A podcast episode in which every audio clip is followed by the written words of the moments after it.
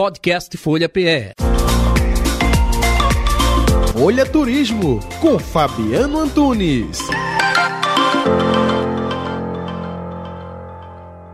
Hoje eu vou falar um pouquinho sobre um turismo diferente, o turismo esportivo, né, que vem ganhando aí cada vez mais adeptos, visitantes, telespectadores, é, plateia, né, na, nos clubes e tudo mais. São as competições de hipismo, né, que era um esporte ainda é elitista, mas já foi muito mais elitista né? E hoje em dia você vê na plateia, por exemplo, gente que está ali não torcendo por um parente ou por um amigo, mas simplesmente querendo assistir né, a, a alguma competição. E claro que quanto maior o nível de competição, maior é o interesse também dessas pessoas é, irem até esses clubes, esses áreas para poder prestigiar os eventos. Né? Esses eventos atraem principalmente visitantes né, das cidades onde eles são realizados, mas também pessoas de cidades vizinhas. Somente na cidade de São Paulo, para você ter uma ideia, existem 470 centros equestres.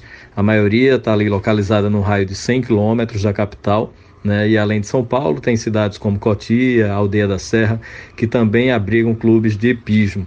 Né? O hipismo foi criado na Europa no século XVI como prática de guerra e a equitação ganhou adeptos entre a nobreza e a aristocracia, sobretudo a inglesa. Né? A primeira competição olímpica do hipismo aconteceu nos Jogos de Paris em 1990. E eu conversei com Vitor Dantas, ele é aqui pertinho de Pernambuco, é daqui pertinho, é um paraibano, que vem se projetando aí nacionalmente, né, com grande sucesso, mora em São Paulo já há alguns anos, é cavaleiro, mas também é instrutor, né, e os alunos do Vitor estão aí fazendo o maior sucesso nas competições Brasil e também fora do Brasil, né? Então ele vai falar para a gente um pouquinho sobre esses acessos, né, ao, ao, a esse tipo de esporte que era mais fechado e agora está tendo mais abertura para todo mundo.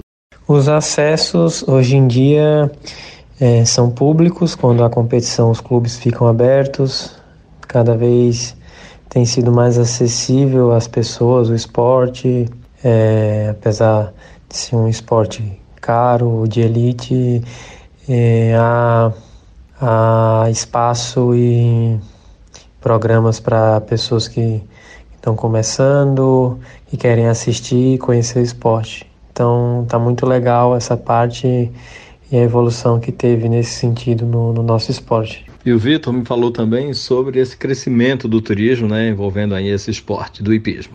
É, com relação ao turismo, a mesma coisa. A gente tem tido uma evolução muito boa, o esporte tem crescido, tem surgido cada vez mais interessados e há cada vez mais movimentos, principalmente na parte de espectadores. E para finalizar o nosso bate-papo, o Vitor fala ainda dos alunos promissores né, nesse esporte tão bonito. É, os, os, principais alunos aí, que é a garotada, né, que almeja um dia representar o Brasil nas categorias de, bra, de base, é, a Catarina Zebinati Parente, a Júlia Padula, o Bruno Raca, a Beatriz Rago e a Nina Sagsa, que hoje até já está participando pelo Brasil. Pois é, pessoal, a gente tem que lembrar que esporte também é turismo, né? A gente sai de um país para outro para ver Copa do Mundo, por exemplo, né? E lugar longe, viu? Tem muita gente indo daqui a pouco aí para poder acompanhar a Copa do Mundo. Então, hipismo e tantos outros esportes aqui dentro do Brasil também tem essa movimentação ligada ao turismo. Quem quiser mais dicas de viagem, segue a gente lá no Instagram, é o Rota 1976. Podcast Folha PE. Folha Turismo, com Fabiano Antunes.